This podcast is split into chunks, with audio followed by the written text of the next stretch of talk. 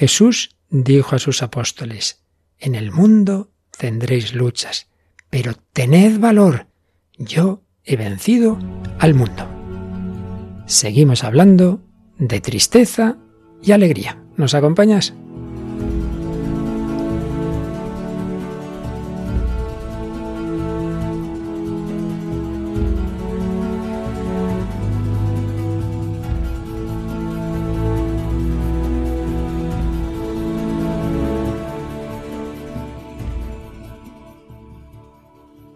El hombre de hoy y Dios, con el padre Luis Fernando de Prada.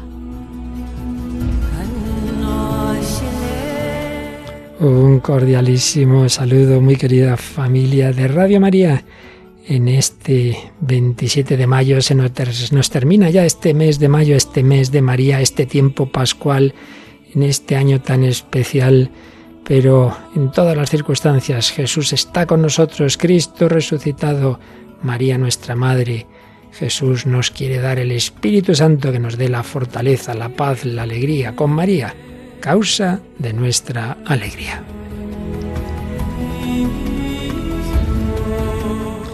Y por supuesto también nos alegra el contar en los mandos técnicos con Nico García y en el micro con Paloma Niño. ¿Qué tal, Paloma? Muy buenas. Muy buenas, Padre Luis Fernando. Un saludo a todos los oyentes y nada, fenomenal en un nuevo programa del Hombre de Hoy Dios. Por supuesto, saludamos a todas las Radio Marías hispanas.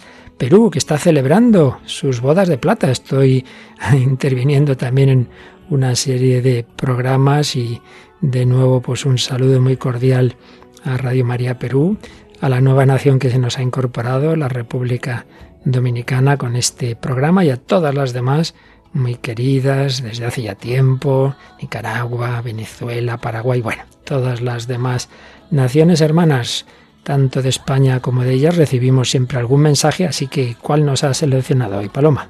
Pues hoy tenemos dos de estos comentarios seleccionados que nos habéis hecho llegar a través de nuestra página de Facebook.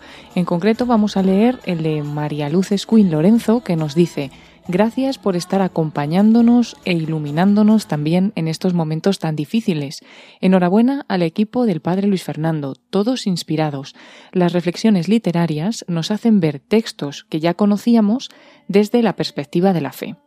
Y Violeta Baca Díaz nos comentaba, lindo vuestro trabajo con la inspiración del Espíritu Santo. Pues muchísimas gracias como siempre y bueno, pues seguimos, seguimos este hilo argumental las heridas del alma y del cuerpo que producen en nosotros los pecados capitales, estamos con la tristeza y acedia, seguimos esto da para mucho. Y hoy bueno, pues vamos a verlo particularmente en ese mundo de hoy, la, la acedia de una vida plana, sin Dios, lo vamos a ver en una película, una serie muy conocida en Italia hace algunos años, que se emitió en varios capítulos y que se ha convertido en una película en dos partes muy bien hecha. ¿Qué, qué película es, Paloma? Pues hablamos de La mejor juventud, también llamada la segunda parte, Los años soñados. Así es. Y bueno, traemos una canción que nos vamos de Italia a un país anglosajón. Cuéntanos. Pues vamos a escuchar hoy una canción de Abril Lavigne titulada When You Are One. Y de nuevo, pues nos iremos a otro país para terminar en Argentina con Atenas Benica, con una bella canción que canta con Verónica Sanfilippo. Sí, escucharemos a estas dos voces argentinas con la canción Todo lo haces nuevo. Pero entre el cine y la música nos traes, Paloma, un testimonio, este sí que es de una chica española. Sí, esta vez mm, nos quedamos aquí en España, es una joven católica y vamos a conocer su cambio, ¿no? Desde una profunda depresión, eh, pues de estar muerta en vida, como dice ella, a estar salvada por Dios, es el testimonio de Inma Martínez Vives. Y todo ello, por supuesto, con la doctrina sobre la tristeza y la cedia de Santo Tomás de Aquino, tal como nos la resumen también autores contemporáneos como Martín Echavarría. Pues vamos adelante con esta edición 355 del hombre de hoy y Dios.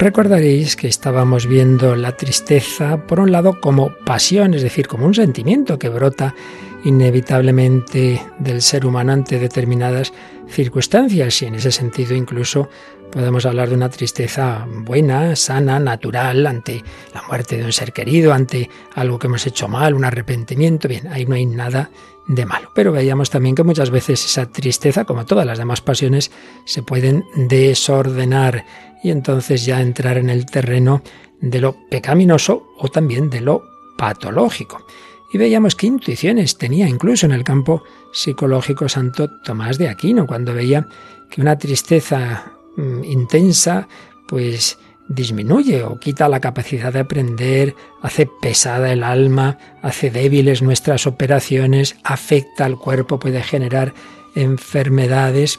Veíamos también cuatro formas particulares de tristeza. La acidia o acedia, pero no en el sentido que vamos a ver hoy, de relacionada con la falta de vida espiritual, sino con eso que ya hablaban los monjes del desierto, una especie de parálisis, de, de inquietud, la fidia, la ansiedad o angustia, la misericordia entendida como la tristeza por el mal ajeno, que nos da pena que sufran aquellos a los que queremos, y al revés, la envidia, la tristeza por el bien ajeno. Pero nos quedaba algo muy interesante que señala Santo Tomás de Aquino, hablando de la tristeza y el dolor como contrarios al deleite y al gozo, decía, ¿y cuáles serán los remedios de la tristeza y el dolor? Bueno, pues según Santo Tomás de Aquino, cualquier tristeza puede ser mitigada por cualquier gozo, aunque lógicamente según la intensidad de uno u otro, vence más un lado u otro. De manera que el gozo sería el principio terapéutico común, pero además señalaba Santo Tomás cuatro remedios contra la tristeza. Uno, la expresión del dolor por el llanto y los gemidos. La expresión del dolor por el llanto y los gemidos. Quizás recordéis que trajimos esa película de animación Inside Out, en la que hay un momento dado en que el personaje que representa a la tristeza, pues resulta que consigue que uno que está triste, precisamente pues desahogándose, llorando, pues se queda más tranquilo. Pues es verdad, ya lo decía Santo Tomás, que las lágrimas y los gemidos mitigan la tristeza porque todo lo nocivo, decía el que se mantiene encerrado dentro de uno, aflige más, porque la atención del alma se acentúa cuando uno se mira demasiado a sí mismo. Hoy no hace mucho algo que muy verdadero que me hizo pensar. Dice, en el fondo toda tristeza viene de mirarnos a nosotros mismos. Cuando uno se encierra mucho en sí mismo, como dentro de nosotros está siempre la limitación, el pecado, uno empieza a mirar esto, lo otro, se puede poner triste, mira hacia afuera. Bueno, pues sacar el dolor por el llanto y los gemidos, decía Santo Tomás, como además añadía, él creía profundamente en que estamos bien hechos, que toda operación natural es buena para el hombre, decía, las lágrimas y los gemidos son operaciones convenientes al que está triste y dolido.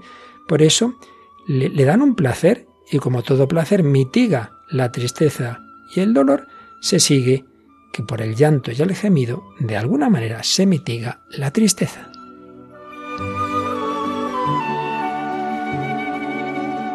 Segundo, también ayuda a superar la tristeza, la compasión de los amigos. El amigo que se duele con nuestra tristeza causa consolación, porque cuando uno ve que otros se contristan de su tristeza, pues tiene un poco la imagen de que otros llevan con él esa carga, y así se le hace más leve. Y además, cuando el amigo se entristece por el dolor de uno, éste percibe que es amado por él. Y claro, el amor de otro causa placer y como todo deleite mitiga la tristeza, se sigue que el amigo que se compadece mitiga la propia tristeza. Tercer remedio. Santo Tomás, que creía tanto en la importancia del intelecto, dice la contemplación de la verdad. En la contemplación de la verdad se encuentra el máximo deleite, pero todo deleite mitiga el dolor. Por eso los hombres gozan en las tribulaciones, pueden gozar en ellas cuando contemplan la futura beatitud divina. Claro, el cristiano que cree profundamente en la contemplación de Dios en el cielo, pues esa contemplación anticipada de lo que será el cielo mitiga su dolor. Y finalmente, qué equilibrio tiene Santo Tomás, que pasa de un lado a otro, la terapéutica natural del cuerpo, como decía él, el sueño y los baños. Fijaos, acaba de hablarnos de la contemplación de la verdad, pero un hombre tan equilibrado como él, que sabía que somos cuerpo y alma, también nos va a hablar de cuidar el cuerpo, nos va a hablar de dormir. Claro, si uno duerme poco, mal asunto. Muchas veces uno está triste, nervioso, enfadoso, como decía uno, porque no ha dormido suficientemente. El sueño y los baños.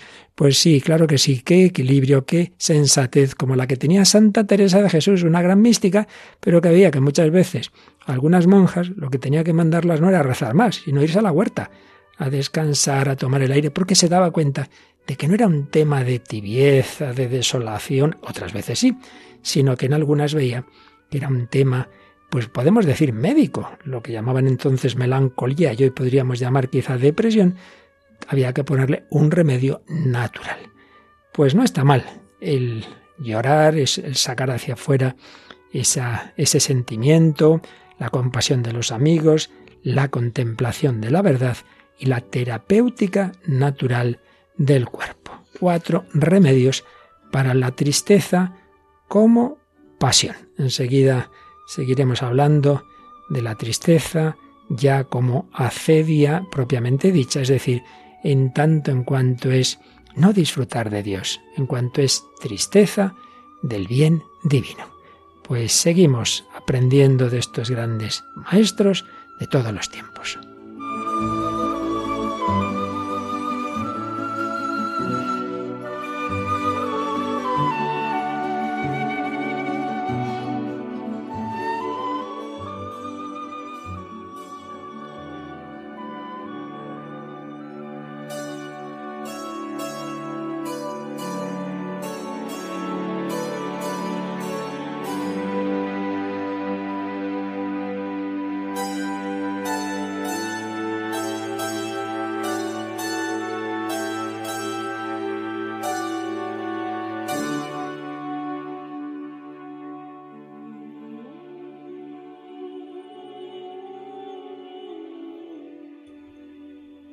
Bueno, pues aquí seguimos en el hombre de hoy y Dios, una edición con un número redondo 355, hablando de la tristeza y sus remedios.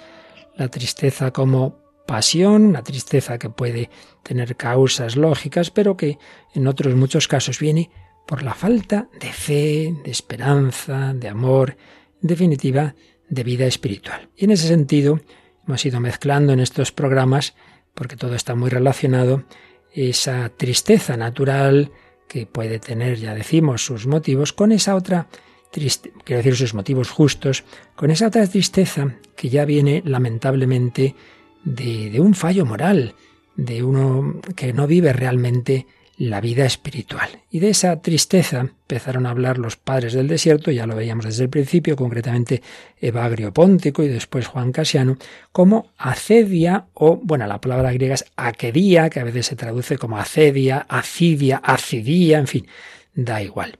Esa es la idea. Y ahí pues estamos hablando de una especie de astenia espiritual, una dejadez, un vacío, que apartan al monje de la contemplación, que le dispersan, que está inquieto, que está deseando salir de la celda, que le entra el hambre, se habla del demonio del mediodía, no se puede estar quieto, tiene un tedio, tiene una ansiedad del corazón.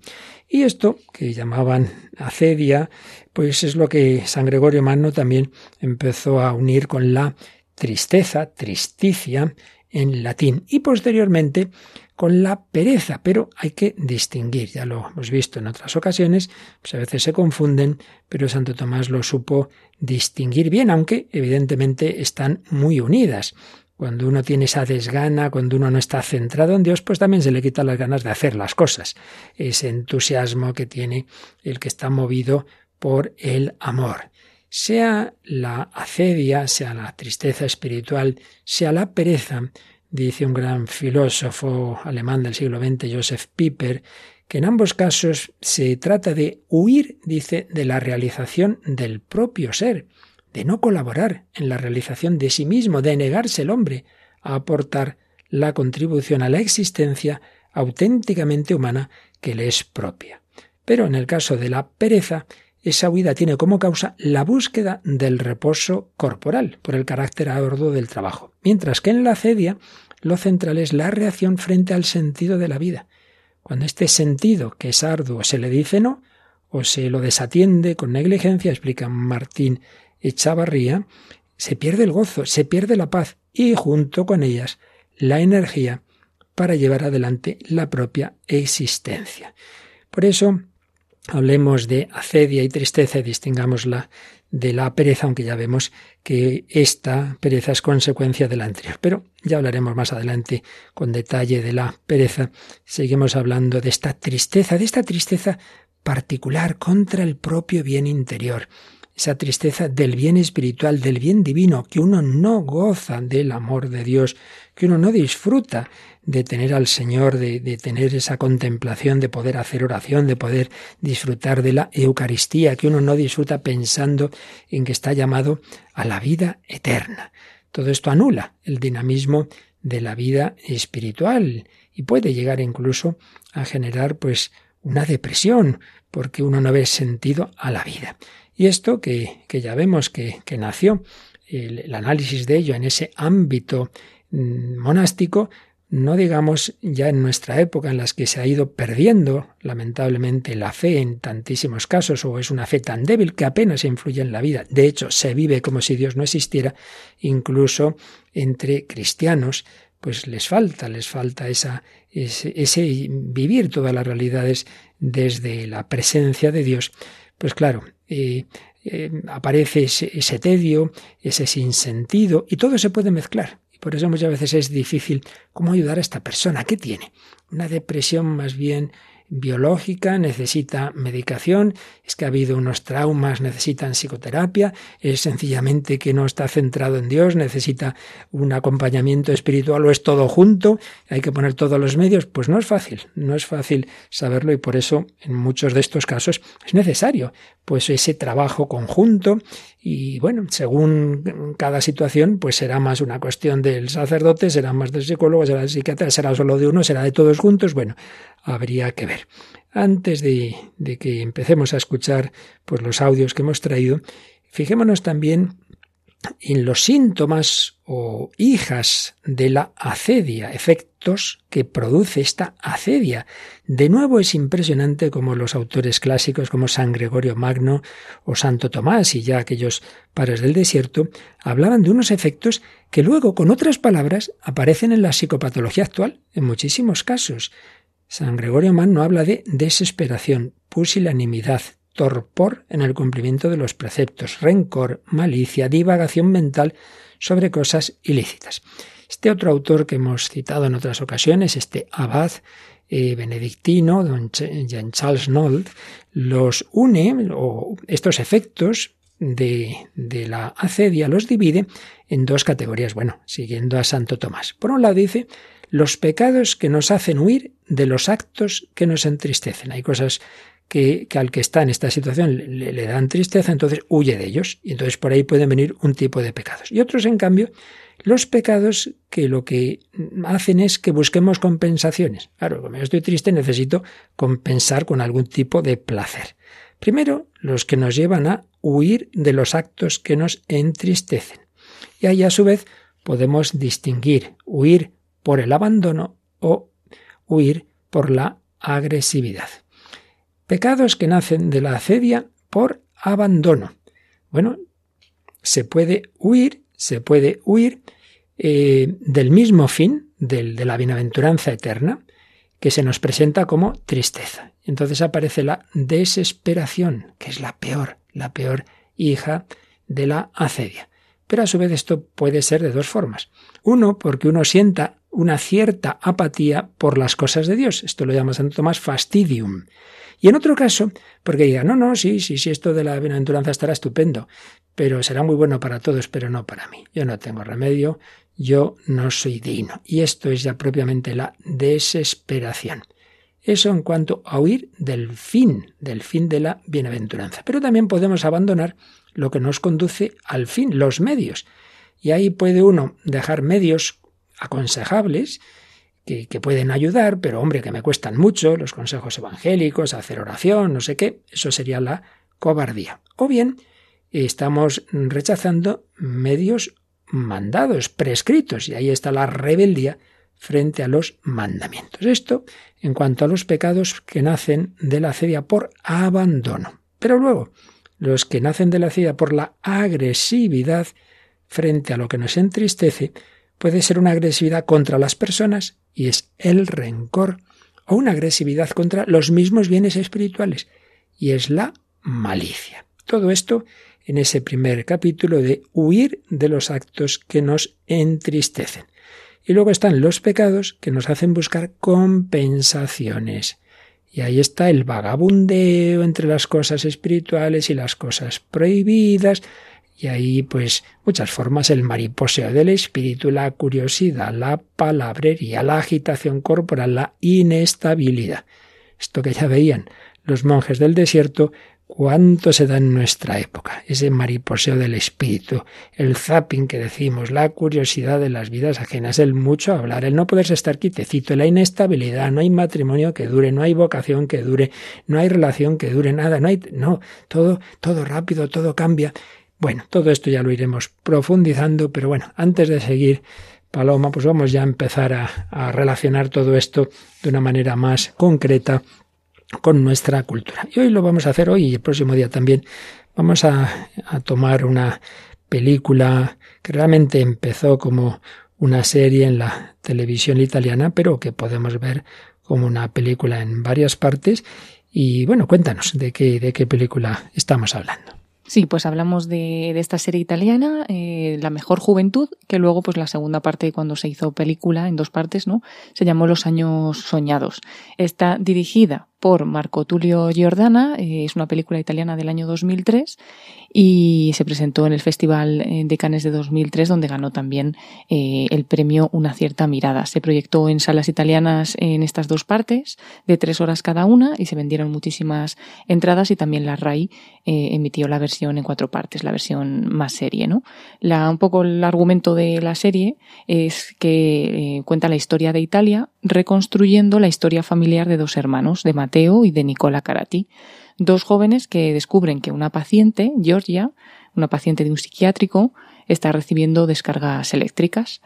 Eh, ellos dos pues deciden posponer un viaje que tenían preparado para sacarla de ahí, de ese centro psiquiátrico, pero la policía pues encuentra a esta joven fugada. Bueno, pues luego eh, las dos vidas de estos hermanos se van a transformar un poco por lo que están buscando hacer, ¿no?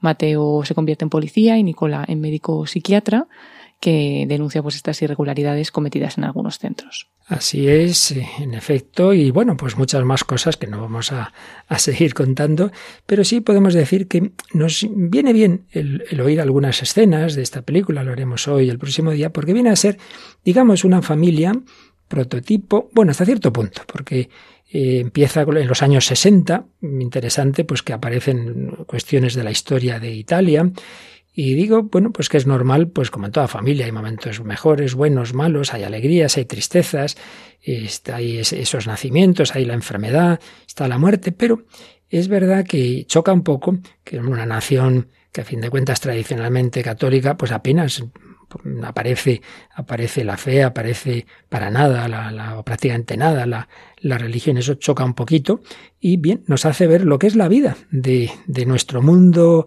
moderno, contemporáneo, sin Dios, simplemente con esas alegrías, con esas tristezas, y también aparecen las ideologías revolucionarias. Aparece ese mayo del 68, aparece el marxismo, aparece el terrorismo de las brigadas rojas, como todo eso puede dividirnos. El conjunto de, de esta serie da un tono positivo, la vida se ve como algo positivo, pero ciertamente falta Dios. Cuando falta Dios, pues aparece esta, esta cedia a la que estamos hablando ahora, aparece un sentido profundo de la vida. Cuando llegan los momentos malos, pues claro, falta una paz y alegría profundas más allá de esos altibajos, no aparece ese consuelo y fortaleza que Dios da en los momentos duros. Por eso también está la sombra del suicidio, no digo más. Y finalmente, como nos decía Paloma, la película empieza con un tema que va a estar también presente, un tema que se, ha debatido mucho, y es qué se hace con, con determinados problemas psiquiátricos aparece esa chica, Georgia, que la tienen en lo que entonces llamaban un manicomio, pero claro, con unas curas muy fuertes, hasta qué punto eso era necesario. No, bueno, vamos a escuchar un primer corte cuando la sacan de ese sitio y la llevan donde su padre. Y aquí creo que vamos a poder descubrir pues algo muy triste, y es que muchas veces hay problemas que en muy buena medida su, su génesis está en los problemas de la familia. Escuchamos este corte de La mejor juventud. Georgia. Georgia. ¿Qué haces aquí? ¿Qué es lo que ha pasado? Nada. Creemos que no se encuentra bien en la clínica. ¿Qué quieres decir? La maltratan. Y cuando está mal le aplican electroshock. ¿Electroshock? Sí. ¿Qué es eso de electroshock? Le dan descargas eléctricas. Descargas eléctricas, pero no le hacen daño. Desde luego, bien no le hacen. Pero, ¿cómo si, si pago un montón de dinero por tenerla en la clínica para que esté bien, para que la curen? Y en vez de gastar tanto dinero, ¿por qué no la tiene con usted? ¿Y cómo lo hago? Con los otros hijos que tengo. Precisamente, debería vivir con sus hermanos. Pero no son hermanos de ella. Es, es verdad, son hijos de Rosa. Y Rosa, mi Rosa te quiere. Ellos también te quieren. Eres tú la que. la que no te entiendes con ellos. Yo lo hice. Te ingresé en esa clínica para que te pusieras bien y para que recuperases la salud. Georgia, mira, hija. Creo que es mejor que vuelvas a la clínica. Pero ¿por qué no intenta tenerla aquí con usted? Eh, Te llevaremos de nuevo a la clínica. Así te pondrás bien. y- y- Georgia no necesita un médico, necesita un padre. Bueno, yo soy su padre. Georgia, Georgia, yo te quiero mucho, lo sabes, ¿verdad? Entonces intente demostrarle que la quiere. Téngala en casa. ¿Cómo voy a tenerla aquí? ¿Cómo lo hago? Hoy la vida cuesta muchísimo con la de dinero que me gasto para que esté en la clínica y se ponga bien. ¿Qué tiene que ver el dinero? Necesita afecto, necesita de, de una familia. Ya se lo hemos dado, pero parece que ella Allí no... está muy mal, se lo aseguro. Bueno, basta. ¿Por qué tengo que hablar de cosas de mi familia delante de dos extraños? ¿Por qué? ¿Qué, clase de padre es usted, ¿Quién señor? te has creído que eres? Es su hija, ¿no? Bueno, no está mal, madre mía. ¿Qué te ha parecido, Paloma? Sí, mm, triste, ¿no? Porque se ve cómo valora más, eh, entre comillas, ¿no? Lo que puede hacer el dinero que está pagando por ella en un centro que el cariño que le puedan dar en la familia, como le está diciendo, como le está diciendo Nicola. Nicola. Hmm. Eh, entonces, eh, también se ve ahí al principio, como decías bien, lo de la familia, ¿no? Que parece que, que sí que tiene unos hermanos, pero no son, no son de la misma madre y, bueno, aunque intenta justificar como que sí que se lleva bien con ellos, pero que al final la culpa era de ella, como que no estaba bien y bueno, que justifica el hecho de que la hayan echado de la familia y llevado a este centro psiquiátrico. Incluso le está diciendo que la están tratando mal allí y él sigue un poquito mm, cabezón, ¿no? Con el tema de que Hmm. se quede en el centro. Entonces, bueno, no se entiende, no se entiende muy bien, pero sí que se le ve una forma de justificar, también de justificarse a él mismo el no poderla haber atendido o no haberla atendido de otra manera. Eh, es cierto, y soy consciente de ello, que aquí hay un tema de fondo muy complicado, y es que si ahí aparecía un exceso de, de intentar curar las cosas con esos sistemas y con esos ingresos, luego pues estuvo la corriente contraria en Italia y en otros sitios, la antipsiquiatría, que es que nadie debe estar ingresado, lo cual también se ha visto que no es bueno, porque ahí sí, ciertamente hay, hay determinadas patologías que es mucho mejor eh, que estén en un determinado lugar especializado que no en la familia, eso es cierto. Pero también lo es que en bastantes casos, que es como aparece en esta película, pues era una manera de quitársela de en medio. Y ahí vemos que ciertamente pues la crisis de la familia, que cada vez ha ido y va más, pues naturalmente esto nadie lo puede negar, genera muchos problemas psicológicos, morales, espirituales. Bueno, antes de seguir con esta película, vamos a la música, Paloma, y aquí en eh, de, Italia a donde nos vamos a una, gran, una cantante, tiene una magnífica voz, pero yo creo que también transmite pues esta mentalidad de, del mundo sin Dios. Cuéntanos. Sí, pues nos vamos hasta Canadá y vamos a escuchar una canción de Abril Lavigne. Eh, se llama When You Are Going y bueno, pues esta cantante es cantante, compositora, además actriz, bueno, pues hace un montón de cosas y la han llamado incluso la princesa del pop punk. Comenzó su carrera musical en diciembre de 2001 y desde que era muy, muy jovencita y ha vendido 47 millones de álbumes y 79 millones de sencillos en todo el mundo. Es muy conocida, eh, muy, muy famosa, ¿no? Y su tercer álbum, titulado The Best Damn Thing, salió a la venta en 2007 y es donde viene esta canción que vamos a escuchar, When You Are Gone. I always needed time on my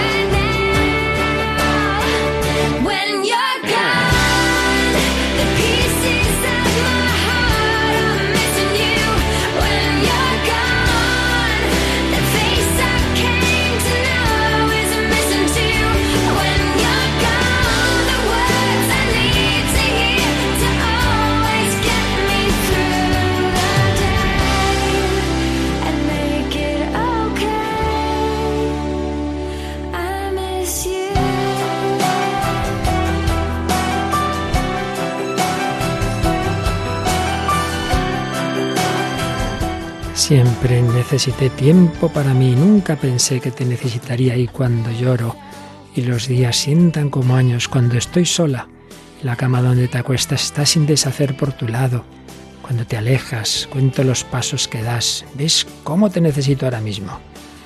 Cuando te has ido, los pedazos de mi corazón te están echando de menos.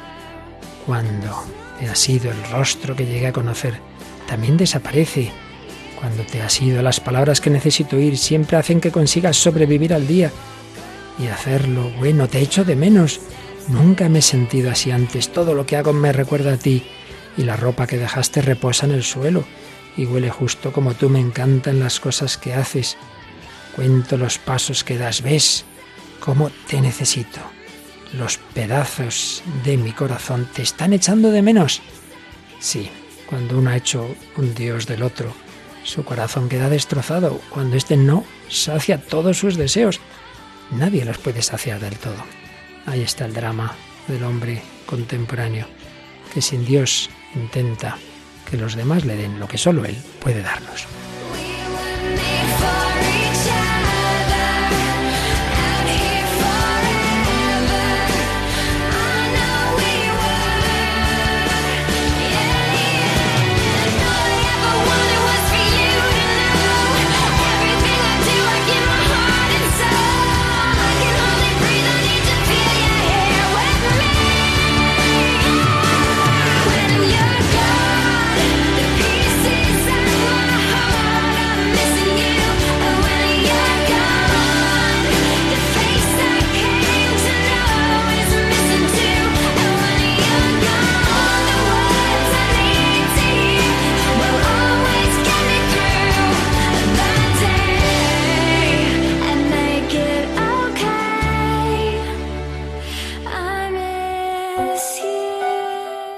Abril Lavigne, Van cuando te has ido, desde luego, magnífica voz que sentimos que ojalá un día llegue a cantarle también al Señor. Bueno, pues aquí seguimos en El Hombre de Dios en Radio María, hablando de tristeza, acedia, alegría, esperanza, Paloma Niño y un servidor, Padre Luis Fernando de Prada, y estamos hoy comentando un poquito una serie italiana convertida en una película de cine en varias partes, La mejor juventud que refleja, pues bueno, una, una familia italiana, pero semejante podría ser eh, a una española. De hecho, me recuerda a esa serie en España muy conocida de Cuéntame. Y vamos ahora a escuchar algo, pues, que se dio en, en Italia. Así como en España hemos tenido la tragedia del terrorismo de ETA, en Italia, pues también hubo otro terrorismo, también de cuño marxista, estuvieron las Brigadas Rojas y bueno, una serie de movimientos de trasfondo marxista. Entonces vamos a escuchar un momento en que se reencuentran al cabo del tiempo estos dos hermanos, que son los principales protagonistas de la película, Nicola, que ya es eh, está estudiando, no me acuerdo si ha terminado ya la carrera de medicina y ya psiquiatra, creo recordar que sí, y Mateo, que se ha hecho policía, pero Nicolás resulta que se ha unido con una chica que conoció primero en, un momento en que estaban haciendo una labor solidaria en unas inundaciones, pero ya después esta chica ha ido entrando en ese tipo de mentalidades revolucionarias y tiene esa ideología revolucionaria marxista y bueno, resulta que en cambio Mateo se ha hecho policía, claro, están en bandos distintos. Y un compañero de Mateo en una de esas protestas pues le han pegado de tal manera que se ha quedado parapléjico. Oímos el diálogo entre los dos hermanos y esta chica con la que convive, con la que convive el, el, psiquiatra eh, eh, Nicola. Luigi se quedará paralítico. Tú le conoces de la inundación de Florencia, ¿recuerdas? Ya. De uniforme somos todos iguales. ¿Es amigo tuyo? Todos los de mi sección son amigos míos. Mal hecho. ¿De veras? ¿Por qué? Porque estáis en el bando equivocado. ¿Estás segura? Sí. ¿Cuál sería el bando correcto? ¿El de los pobres? Sí, exacto. Luigi sabe mejor que vosotros lo que es estar en el bando de los pobres. Es pobre. Pero el que le pegó no lo era. ¿Tú eres pobre? ¿Qué estás insinuando? Yo no aporreo a la gente. No aporreáis a la gente, pero estamos aquí comiéndonos una tarta mientras él se pasará la vida en una silla de ruedas. Por favor. A la mierda. Es simpática. Sí, he visto que habéis congeniado enseguida. Es muy simpática, sí. Bueno, Paloma, ¿qué, ¿qué, te ha parecido este diálogo entre los hermanos y, y la novia, por así decir, de, de, de Nicola? me ha llamado la atención eh, como ella parece que no le da nada de importancia al, pues, al altercado que ha habido, ¿no? que parece que ese policía ha quedado en silla de ruedas. Y, no sé, me ha llamado un poco la atención como su actitud así un poco pasota, o no sé cómo, cómo decirlo. Yo diría, fíjate, sobre todo, cómo la ideología nos distorsiona, ¿verdad? Eh, desde su esquema, pues dado que ellos están en el bando bueno, pues el otro, pues nada, ¿qué le vamos a hacer? Se ha quedado paralítico. Como que eso te ciega para ver a una persona que además es una persona pobre. Hombre, pero no estás luchando por los pobres, le dice el policía. Pero hombre, que, es que la ideología distorsiona. Y, y, es verdad, pues de nuevo un sustituto de la fe, las ideologías modernas que tanto daño nos han hecho. Bueno, pues antes de seguir con lo negativo, vamos a ver cómo en una persona que que ha vivido y que, en fin, que sabe mucho de, todas las cosas negativas de nuestro mundo, que, que, ha sufrido la tristeza y la depresión, como el Señor, pues con diversos medios también. Os decía antes que muchas veces tiene que unirse todo, ¿no? Eh, cuéntanos, Paloma, eh, qué ha pasado con esta chica española Inmaculada Martínez Vives. Sí, pues eh, ella nos va a contar cómo la fe y bueno también la medicina, ¿no? Le ayuda a superar una fuerte depresión y dice que cuando estás muerta en vida, el deseo de Dios puede salvarte. Sacamos pues un poco su testimonio de una entrevista, de un artículo de hace algunos años, eh, pero bueno, lo esencial no, no cambia, ¿no? Dice que desde mm, los 15 años aproximadamente se empezó a encontrar mal, eh, coincidiendo con el contexto del cambio personal que supone la adolescencia. Tuve una depresión que fue aumentando en intensidad con el paso del tiempo, dice. No tenía una causa específica con la que se suele asociar una depresión. Quizás por eso fue más difícil saber detectar lo que realmente me estaba pasando.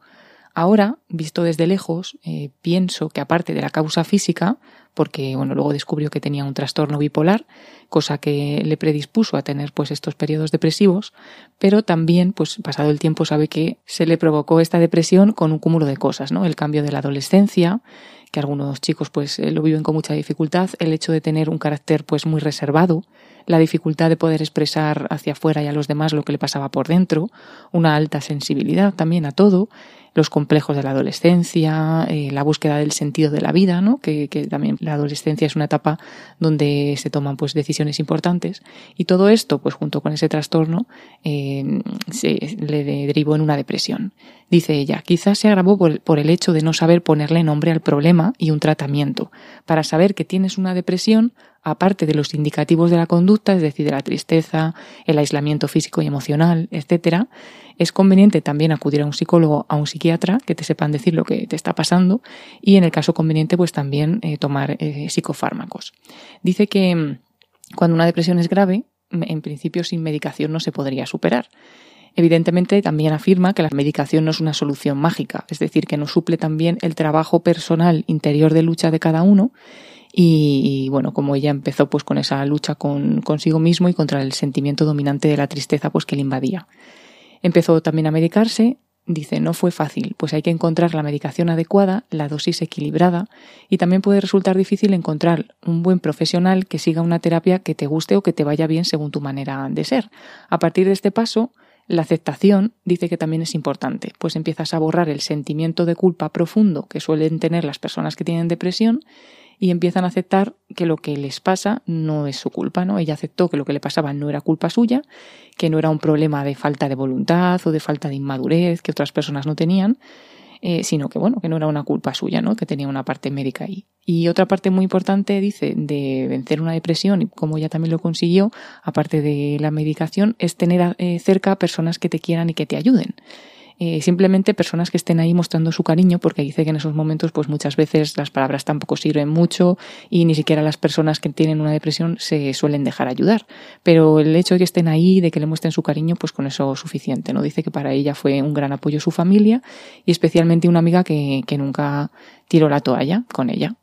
Em, bueno, dice también que, que, la gente no se suele tomar muy bien esto de la depresión, por eso agradece también a, tanto a su familia como a su amiga el apoyo, porque eh, no, no, se suele entender. Se ve como una persona débil, una persona sin voluntad, se reduce todo a la voluntad de la persona, sin tener en cuenta que puede haber también pues, estos aspectos físicos, psicológicos, que bueno, incluso ella misma llegó a pensar eso y por eso le costó tanto aceptar que tenía una depresión y dejar de culparse a sí misma, como hemos dicho, como hemos dicho antes. Pero bueno, dice que estos son demasiados perjuicios, ignorancia respecto a estos trastornos o patologías mentales que muchas veces pues no, no conocemos. Y también el hecho de que no se vean, porque no es lo mismo que si tienes una pierna rota, que se ve claramente, como si tienes pues una, una enfermedad mental, ¿no?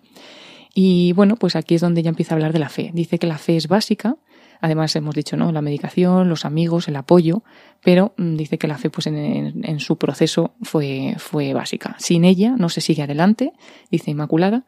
La fe te da esperanza. Parece una paradoja, pero en un momento en el que has perdido toda la fe humana, en el que no ves nada, en el que estás muerta en vida, en el fondo, quizás dices sin ser consciente de alguna manera, sabes que Dios está ahí, y tu deseo de Dios te salva.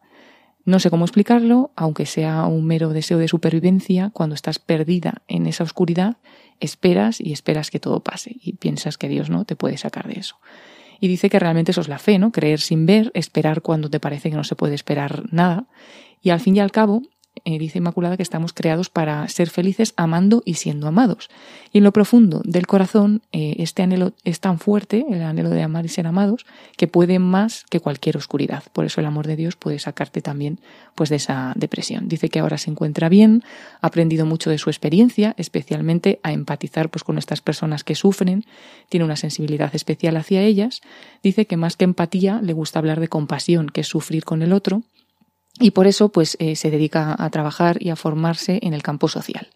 Cuando se escribe este artículo estaba, estaba precisamente pues estudiando y preparándose para ser educadora social y trabajar en este ámbito y dice que con la ayuda de Dios, que se manifiesta de tantas maneras y en tantas personas, eh, podemos salir de cualquier pues, atolladero en el que nos encontremos, de cualquier depresión, y que quizás a veces no nos damos cuenta de que, de que Dios está porque esperamos como un milagro espectacular ahí eh, de repente, ¿no? que todo se nos vaya o que todo se nos quite, pero Él es muy discreto, simplemente está, está ahí y hay que fijarse bien, ¿no? Como esos amigos que están, esa familia que está, que tampoco puede hacer mucho, pero simplemente te ayuda su presencia, pues que si te sabes fijar bien, Dios está ahí, está en tu enfermedad, está en tu depresión y, te puede sacar de ello con, con la esperanza, sin perder la esperanza. testimonio en esta entrevista de hace algún tiempo Inmaculada Martínez Vives. Bueno, fíjate que os decía yo al principio este tipo de situaciones pueden tener varias causas y, según las que tenga, pues hay que aplicar también varios remedios. Pues aquí vemos justamente un poco todo. Esa parte, digamos, más, más biológica, más médica, pues bueno, ahí se ha hablado de una determinada medicación, una parte más psicológica, se ha hablado de una terapia, pero en último término, pues lo más profundo, el sentido de la vida, la esperanza, la compañía, el llegar hasta el fondo del alma, cosa que solo puede hacer Dios.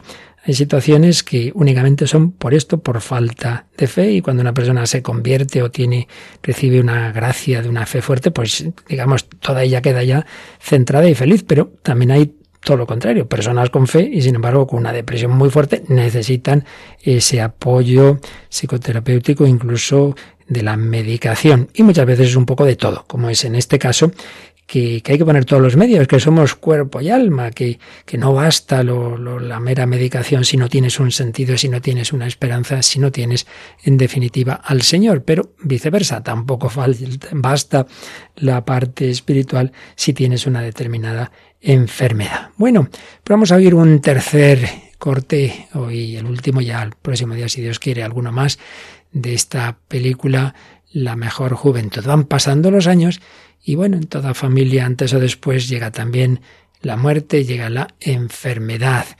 Y vuelvo a repetir que la pena es que todo parece que se vive sin ninguna referencia de fe, sin ninguna referencia religiosa. Vamos a escuchar un momento en que el padre de familia, el cabeza de familia de estos hermanos, también hay otra, son los dos chicos, Mateo y Nicolás, pero también hay dos chicas, y una de ellas, ya un poquito más mayor, que, es jueza, y que una mujer pues que desempeña su labor en una situación de peligro con todo lo que había en esa, bueno, había y en esa Italia de, con la mafia, etcétera, etcétera. El caso es que el padre le cuenta a ella que tiene una enfermedad, que tiene un cáncer no ha querido decírselo a nadie más, aunque realmente se han enterado mm, la mujer y, y Nicolás se han enterado viendo las, los informes médicos, pero bueno, él, él piensa que no lo sabe nadie.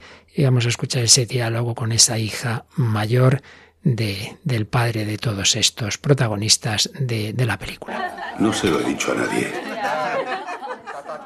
Ni siquiera a Nicolás. Habría empezado con la psicología y con cuánto importa el deseo de vivir, en fin, todas esas bobadas de la psicología. Te lo digo a ti porque quiero decírtelo. ¿eh? Que quede entre nosotros. Tienes que prometérmelo, no me gusta que me compadezcan. Pero debes prometerme que te someterás a tratamiento, te harás análisis, pruebas. Todo, todo. Me someteré a tratamiento. Tranquila. Tenéis que ser pacientes con Mateo. No sé por qué a ese chico nunca lo he entendido. Le hace sufrir cualquier cosa. Y luego está Francesca, mamá y Nicola. Nicola es fuerte. Bueno, parece fuerte, pero es como los demás.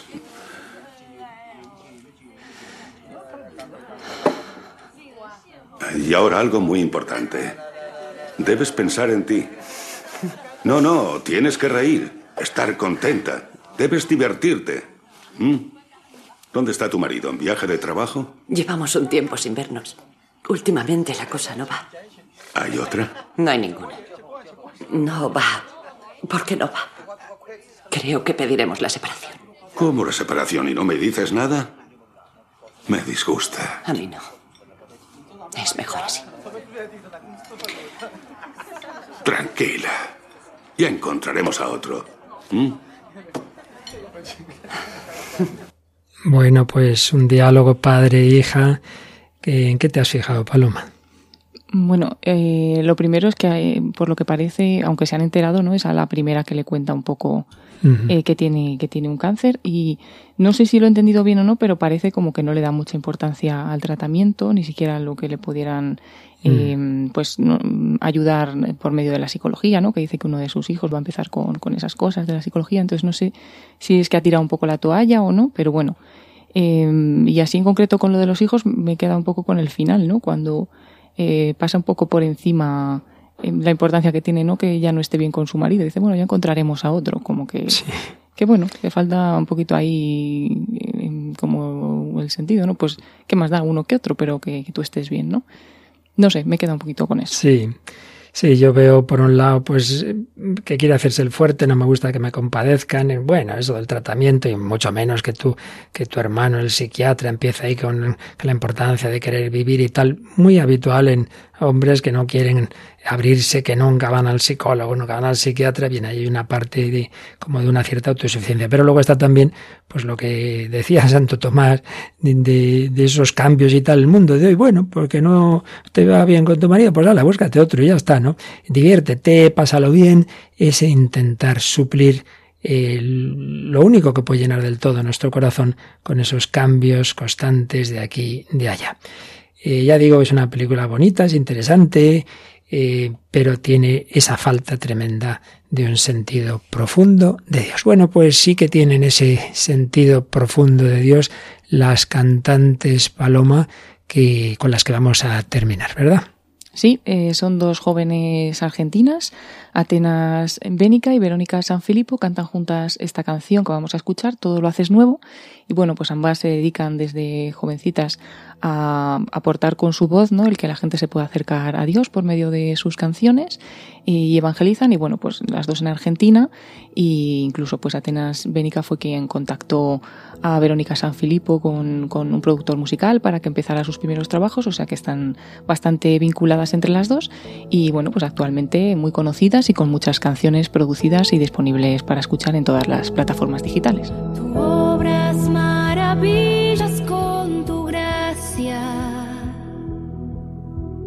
Nada es imposible en tus manos. Hasta lo más hondo de mi ser.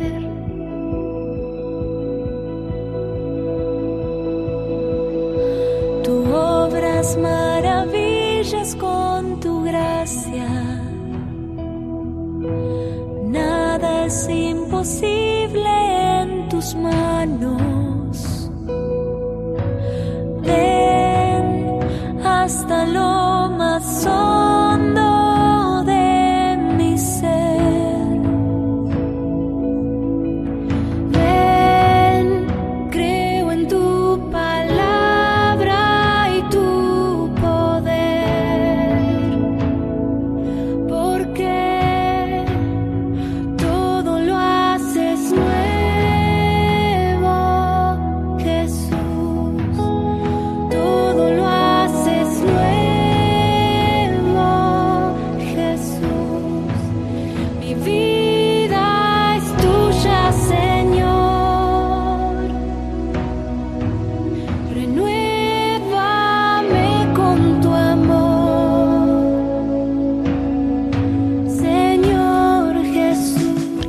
Señor Jesús, cuando, como oíamos en el último corte, comunicaba que pronto iba a morir, les decía a sus apóstoles, vosotros lloraréis y os lamentaréis, mientras que el mundo se alegrará. Vosotros os entristeceréis, pero vuestra tristeza se convertirá en alegría. Y ponía este ejemplo, la mujer cuando da luz tiene tristeza porque llegó su hora, pero en cuanto ha dado luz al niño ya no se acuerda de la tribulación por la alegría de que nació un hombre en el mundo. Así pues, también vosotros ahora ciertamente tenéis tristeza, pero os veré de nuevo, y se alegrará vuestro corazón, y vuestra alegría nadie podrá quitárosla. Eso es lo que el mundo no puede decirnos. Cristo sí, eso es lo que falta en todo lo que hemos oído antes. Os dejo dicho esto para que tengáis en mi paz. En el mundo vais a tener tribulación, vais a tener luchas, pero ánimo, yo he vencido al mundo.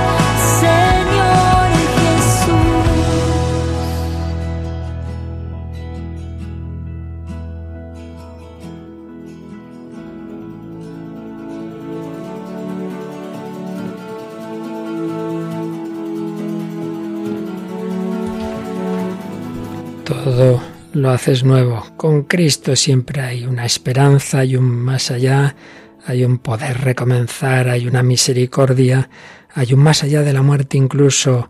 Sí, la mujer tiene miedo cuando va a dar a luz por ese dolor, pero es un dolor fecundo. Nuestros dolores son dolores de parto si los vivimos con Cristo.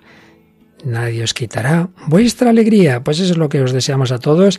Este recorrido que vamos haciendo, sí, hay motivos de dolor y de tristeza en nuestra vida y en el mundo, pero si lo vivimos con Cristo resucitado, con María causa de nuestra alegría, al final vence Jesucristo en nosotros. Yo he vencido al mundo. Bueno, Paloma, pues en esa esperanza seguiremos este camino acompañados por nuestros oyentes. De nuevo recordamos cómo pueden mandarnos sus comentarios y sugerencias. Pues como siempre a través de dos medios, o bien al correo electrónico el hombre de hoy y Dios o también a través de nuestra página de Facebook que se puede buscar en esta red social por el mismo nombre del programa, El hombre de hoy y Dios. Ahí tenemos diferentes publicaciones por cada uno de los programas y además pues también nos podéis buscar en la página de Radio María España. Una página en la que os recuerdo que en el podcast están todos los programas desde que empezó El hombre de hoy y Dios hace ya bastantes años. Bueno, y ahora llega un magnífico sacerdote que es un magnífico músico también. ¿Qué programa tenemos ahora en Radio María España, Paloma? Pues nada más y nada menos que Música de Dios, el programa que dirige el padre Eusebio Guindano. Pues con él os dejamos y a todos los demás con toda alegría, con toda esperanza y recordándoos que termina el mes de mayo con María, que nos consagremos a ella, que también os pedimos a quien pueda esa ayuda a Radio María en oraciones, por supuesto, quizá en compromiso voluntario o en donativos, todo ello en esta campaña que ya termina, pero sobre todo que nos preparemos a vivir bien ese Pentecostés. El Espíritu Santo quiere renovar nuestra vida, nuestro corazón. Que Dios os bendiga hasta el próximo programa, si Él quiere.